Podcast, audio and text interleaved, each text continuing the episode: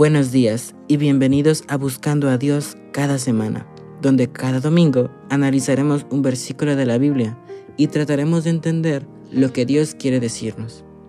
La reflexión del día de hoy se titula Mirada al cielo. El versículo de la reflexión del día de hoy la encontramos en Colosenses 3, 1 al 3, que dice de la siguiente manera.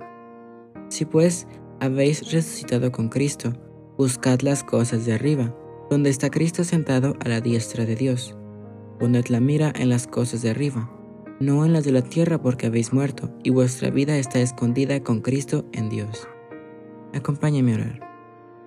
Padre, en esta hora queremos pedirte que te quedes con nosotros Ayúdanos a poder glorificarte, a poder mostrar en nuestra vida que te conocemos. Siempre mantente a nuestro lado y protégenos de todo mal. En el nombre de Cristo Jesús. Amén. Este versículo nos habla de lo que como cristianos debemos hacer, ya que al ser seres humanos tendemos a buscar lo que la mayoría busca, que en nuestro caso puede ir desde dinero, pasando por fama, hasta la importancia social.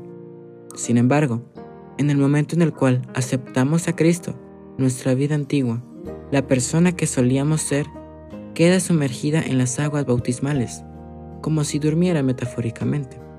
Es decir, cuando aceptamos a Jesús en nuestra vida, nos limpia de la maldad y el pecado que teníamos, porque nos da el perdón de los pecados.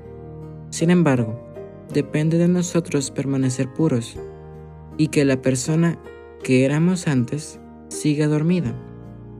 En palabras más simples, si Dios nos perdonó y liberó de alguna adicción, por ejemplo, debemos alejarnos de la misma y como dice en el versículo, poner la vista en las cosas de arriba y no en las de la tierra. Porque si bien es cierto que nos pueda agradar algo terrenal, no debemos permitir que por amor al mundo perdamos la vida eterna, pues somos hijos de Dios y Él desea que vivamos con Él para siempre.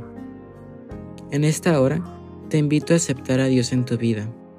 Aléjate de lo que sea dañino y pon límites a tus pasiones y gustos, pues, aunque hay cosas que no necesariamente son malas, si no sabemos controlarlas, pueden provocar nuestra perdición, ya que todo en exceso es malo. Ten siempre presente que Dios te ama y que Él desea lo mejor para ti. Todo depende en si lo aceptas hoy. Oremos. Padre, gracias por tu infinito amor.